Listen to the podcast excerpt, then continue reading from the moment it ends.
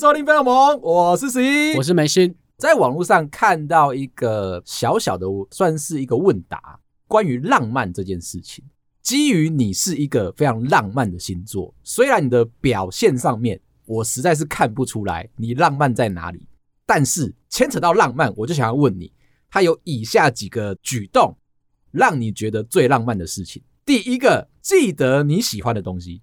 第二个呢，是加班很累的温馨接送。第三个，主动下厨帮你做宵夜。第四个，争吵的时候愿意先低头。我觉得第三个吧。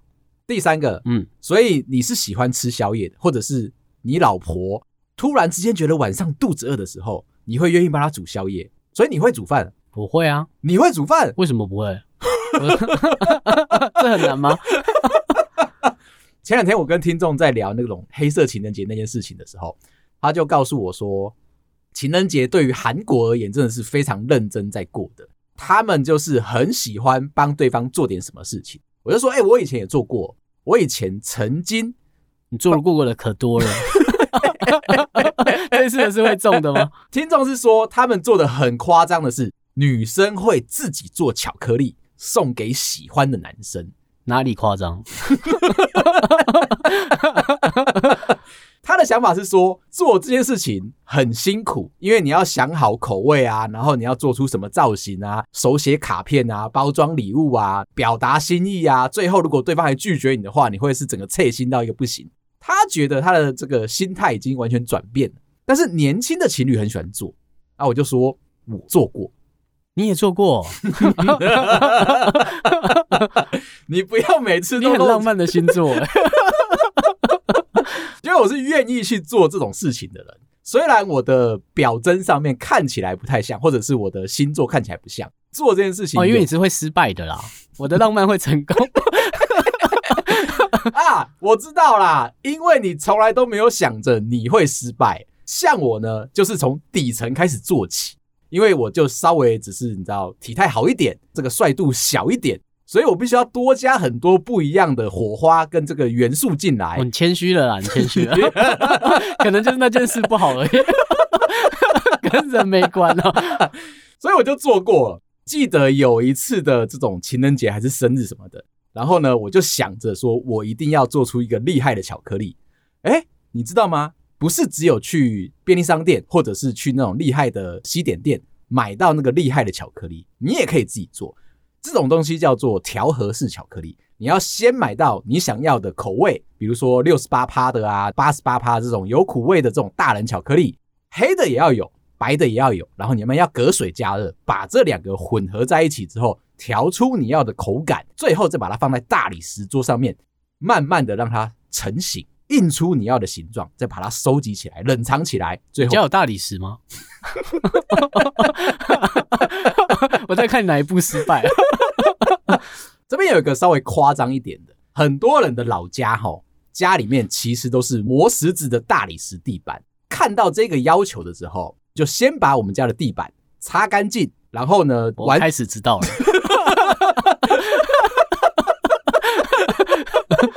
下厨对于一个男生，对于一个直男而言，是一个非常浪漫的事情。为什么啊？就煮饭而已。他愿意去做。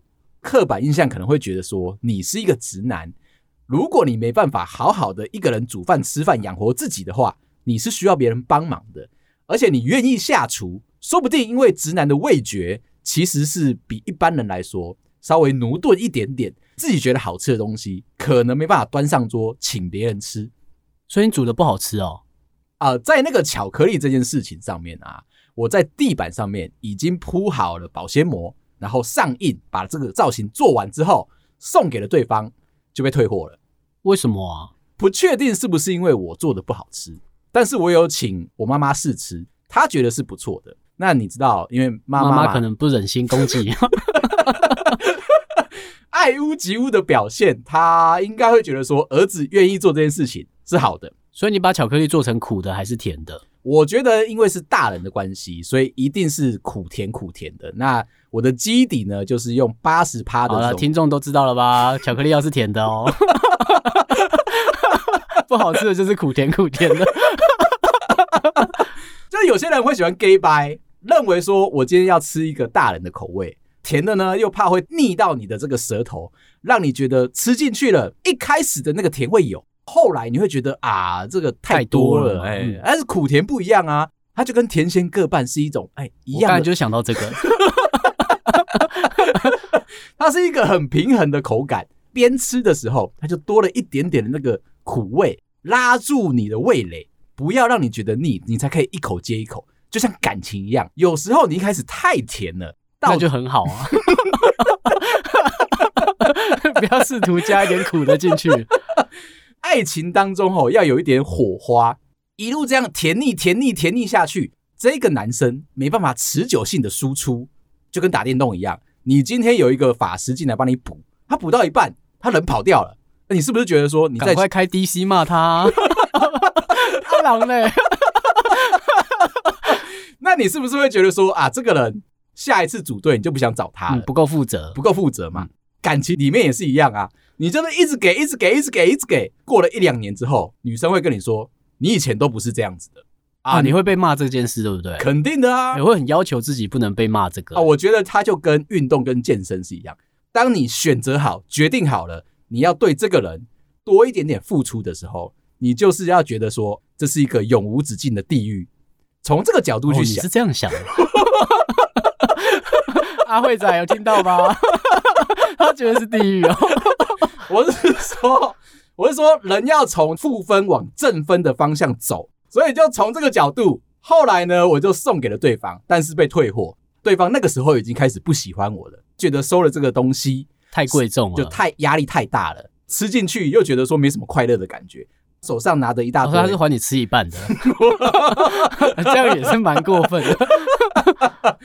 听众跟我最后的讨论结果是，我们还是在情人节的时候就去专卖店买一个厉害的巧克力，这样送给对方，其实一点压力都没有。对啊，你干嘛想自己做？心意啊！你是中破塞的孙子吗？这个留给对的人做。你会，我就是啊。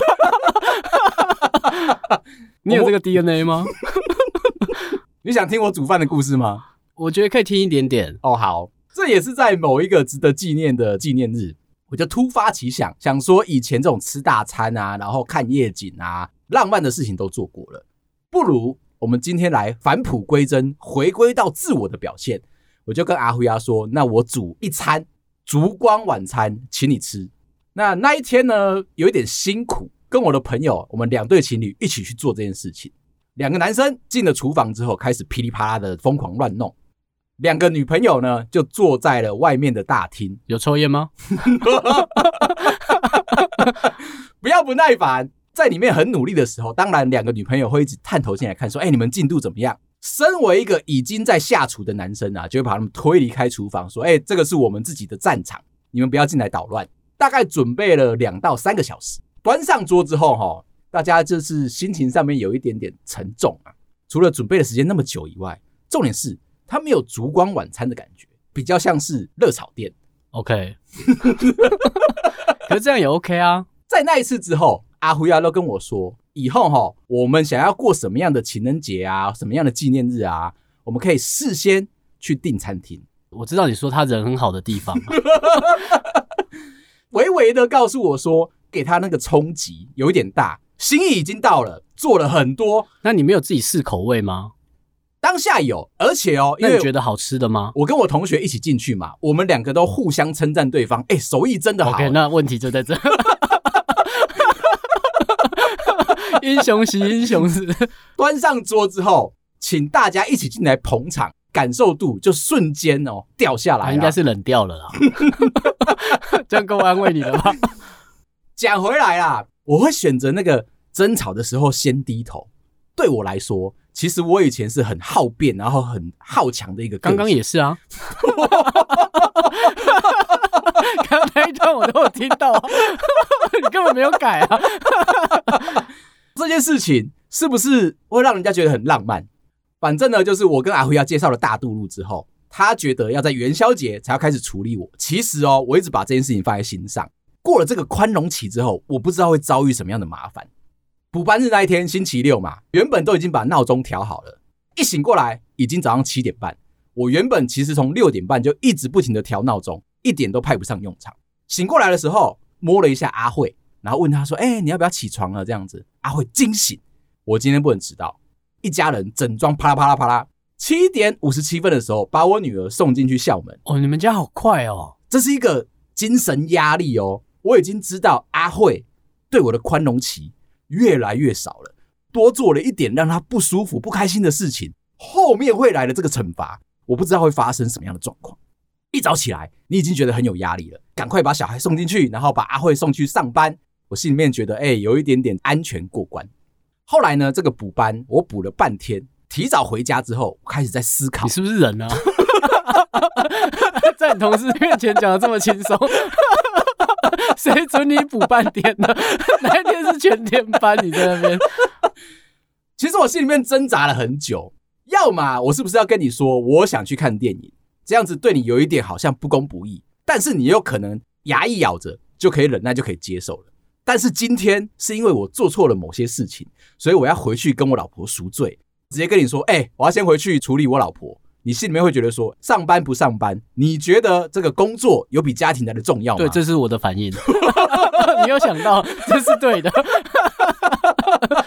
与其我让你陷入这个困境。倒不如都不要选，直接包包拎着我就走了，然后看看我有没有发现吗？呃、对啊，我没发现，这样会不会太坏？这是不是一个很贴心的表现？那我回到家之后，我就开始在思考，做什么样的补偿才可以让阿辉亚气消。刚刚我们讲到了煮饭，这个有一个失败的惨痛经验，看起来是没办法做。那我就开始呢，扫地、擦地、洗衣服、洗床单、晒衣服、晒床单。进去厕所开始除霉菌啊，然后刮水垢啊，整个都把它打扫的干干净净的。到了这里，你觉得我做的够不够？我觉得少一步，好，帮他打包行李。最后他回家，你就说你可以回娘家喽。我并没有想要把我们的这个婚姻关系啊逼到一个很严重的状态。扩大想一想，把阿辉呀送回娘家了。岳母问他：“你为什么回家？”的第一个理由就是。因为我老公跟我介绍了大肚路，是他以前他一直在想前女友，他应该会下这个结论的。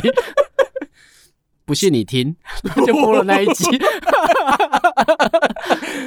隔天我们就真的回到了岳母家，带着阿慧啊，我不知道他的心情是怎么样的，有一点忐忑。晚上我们在吃饭的时候，吃到了一半，我们家岳母好像看到了我担心的事情。你知道，在心理学上面呢、啊，有一个表征。越担心某一件事情会发生，这件事情就一定会出现在你面前哦。所以你会跟前女友联络？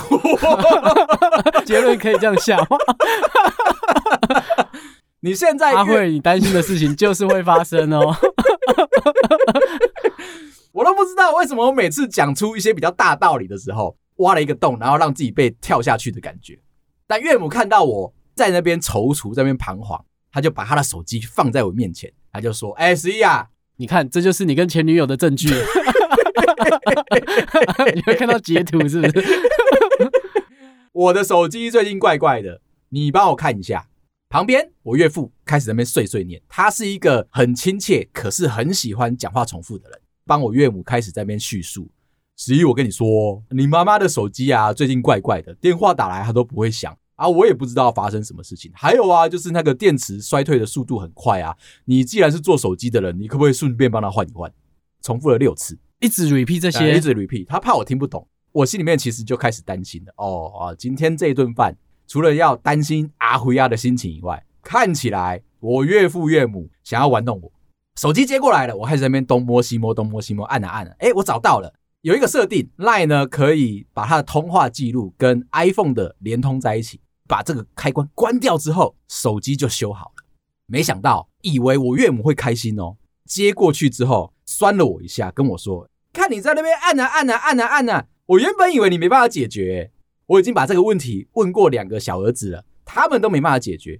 没想到你居然成功了，真不愧是工程师。哇，好酸哦！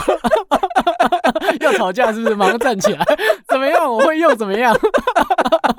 修好也被酸，你要想想看呐、啊。那我以后都讲说我是中破塞的孙子，我不讲我是工程师了。这个时候，阿慧突然跳出来告诉我岳母说：“哎、欸、妈，我老公第一次借你试用是免费的哦。接下来第二次，如果你还要找他修手机啊、问问题啊，一律都要收钱。我听到这里，心里面一块大石终于放下来了。原来我们家阿慧看到我刚刚认真的哄抬我的岳父岳母这件事情，让他整个人气消了。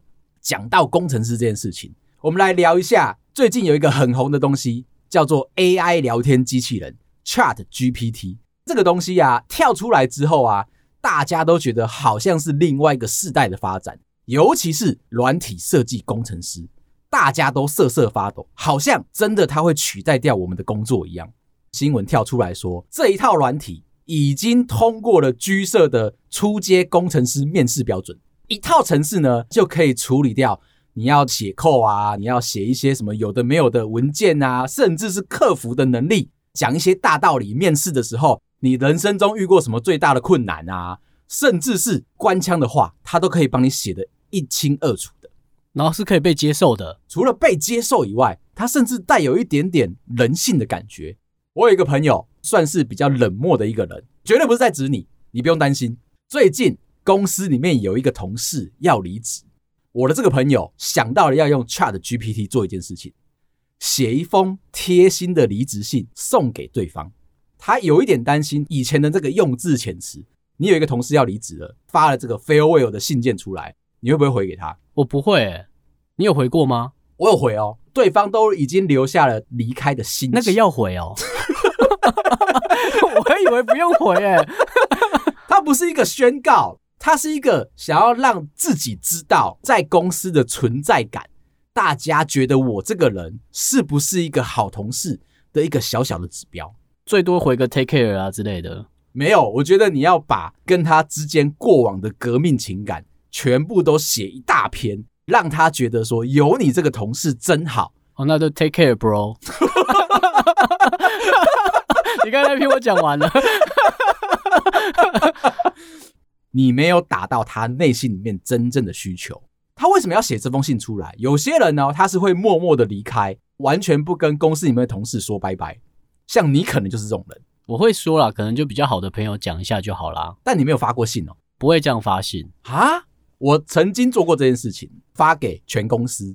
我觉得，哎，你那间公司是我知道的大间的吗？是大间的，是厉害的，而且人数很多的。我觉得我在这个公司很重要，你们应该要知道我的存在。我工作了那么久，我应该有一些贡献吧？需要跟金管会报告吗？你有到这个等级吗？我有这个想法，当初我离开的时候，其实就是风风雨雨嘛。最后决定我要离开了，发了一封非常大的信，告诉大家说啊，我在这边工作了很久啊，我就洋洋洒洒写一篇，啊，学到了很多，啊。你是不是都以为大家都会看完？我只会滑到最下面看是谁要走。发出来的时候，你会得到一些的赞许。这个人这么厉害，这个人这么重要，怎么会突然想要离开公司？是不是公司亏待了他，扬起了这个八卦的风尘暴？今天你没有发出去的话，你默默消失离开了，大家都不在乎你，你心里面不会觉得很难过吗？不会，为什么会？我要去下一个地方更好哎。这些朋友可能都有那种原本私交还不错，只是你不会特别告诉他你之间的近况，最后一刻你如果不讲的话，他会觉得受伤。所以我就撒出去了，告诉大家说这几年在公司的服务啊，我做了出来了哪些东西啊，跟谁谁谁做了一些好朋友啊之类的。最近 LinkedIn 上面你会看到非常多人在写这封信，因为最近外面的经济状况不好嘛，突然之间有人被离职的时候，他就在 LinkedIn 上面写说啊，不幸的，我收到了这个消息，我看到蛮多的，在公司服务的这段期间啊。学到了非常多的东西，然后谢谢我的团队。哦，难怪你说适合用 ChatGPT 来写，嗯，因为这起手式是蛮接近的哦。你要让一个 AI 帮你写这个，他才会觉得文情。因为那一封信就是没感情的，会不会下得太直接？那我跟你讲，我那个朋友啊，本人太工程师了，他是没有灵魂、没有人性的一个人，使用的 ChatGPT 帮他写了一封。文情并茂的回复的离职信，而且哦，觉得在上面学到了很多。以前他可能会跟你一样，哎、欸、，take care bro，这样这种，哎、欸，那是好的才有哦，一般是 take care 而已。他也回给对方洋洋洒洒的一封信，做到了这个状态，非常的理所当然。是不是这个东西有冲击到我们？这是你需要去思考的。我也担心他会抢了我们的饭碗。为什么？我是硬体工程师哎。可是啊，我就去问了 ChatGPT 有关于我们专业的东西，偏硬体相关的啊。对对对，那我就去问他说：“哎，ChatGPT，请你提供给我一个三十分钟的笑话。”我认为，等一下，我们的工作是讲笑话，是吧？你能不能连在一起聊啊？你真的很难聊天呢。我们的专业肯定是讲一个三到四十分钟的笑话，给大家听得舒服。虽然你可能每次听完之后，我以为我是工程师。好，那我再退一点，我现在是中破塞的孙子，我没有头衔的，可以了。不行不行不行不行，这你一定要放在你的心里面，深植进去你的 DNA。当今天有一个工具，或者是有一套软体，可能跳出来威胁到你的本业跟你的专业的时候，你要扪心自问，你是不是那个不可取代的人？经过很多不同的试验啊，很多不同的挑战啊，才发现自己是很好被取代的。基于这个理由，我就去尝试问了 ChatGPT，可不可以给我一个三十分钟的笑话？得到了一个满意的答案。他告诉我说：“很抱歉，身为一个语言模型哦，并没有办法连续提供给你一个三十分钟的笑话。”这边是不是就觉得说，那你来订阅我们吧？我们可以哦。从这里我就知道说，这个 AI 机器人啊。它的能力是一群工程师开发出来的，难怪这么不好笑。可以提供给你一个短笑话：为什么鸡蛋里面有鸡蛋？因为如果没有鸡蛋的话，它就是一个鸡蛋壳。看到这边，你是不是觉得说啊，还好还好还好，他 还抢不到我们的是吗？那我又在更努力的，可不可以提供给我一个二十分钟的笑话？他说很抱歉。身为一个语言模型啊，并没有办法连续提供长时间的笑话，可是他还是可以推荐你一些短笑话。为什么有人说电话很像恐龙？因为他们都是远古的通信工具。嗯嗯哼，哦好。为什么鸽子不喜欢飞？因为他们太懒惰了。讲完喽，最后给你一个很贴心的标语，希望这些笑话能够带给您快乐的一刻。你是机器人，我就不跟你计较了。在那边浪费别人时间，我就会觉得说，这是一个不错，可以拿出来跟大家说，你不用太担心。我觉得他能够做到的事情还是有限的，跟人就是没有一个人情味啊。最后再退到最后面来，请你教我讲笑话哦。他就开始告诉你说，怎么样讲笑话才是有趣的哦。你呀，要保持轻松、有趣又活泼的态度，这个没问题。接下来。选择一个有趣的话题，寻找一个有趣的角度，运用你的语言技巧，什么比喻啊、反讽啊，增加幽默感之后呢，保持自然，最后不停的练习，唯有不断的练习，才能够提高讲笑话的技巧跟信心。OK，他怎么不找一个搭档来吐槽就好？经过我的这些训练，你有没有觉得说这个 AI 机器人啊，似乎不能够？对我们带来太大的影响，我觉得他情绪上面可能真的没办法。有一种非常正向、很教科书的那种观念，你想要跟他很认真的聊天，结果他都是提供一些很官腔的讨论方式。后来我就想到，可以把很多听众朋友们用生活的方式、用朋友的方式问我们的一些问题啊，请教这个 AI 机器人，它是不是可以真的很睿智的提供一些很棒的建议？上一次我们有聊到，十一其实这个人对于晕船仔这件事情啊，见识非常的敏锐，已经觉得热恋当中或者是你在暧昧的对象突然之间冷了下来，就表示你是那个晕船的家伙，就问了 ChatGPT 怎么样处理晕船仔的这个行为模式，他提供一个很有用的解释方式：处理感情中的晕船是困难的，所以我又给你一些建议。你要给自己一些时间空间啊，跟支持你的人啊讨论你的感受啊，写下来啊，寻找治疗的方式，在这段时间照顾自己，想想你对感情是否需要改变，需要的话不妨寻求专业的帮助。我就越来越不担心，诶，我似乎可以帮助大家的范畴啊，远比我想象中的还要多。每次我在跟大家聊天的时候，我有一点点觉得自己好像能力还不够。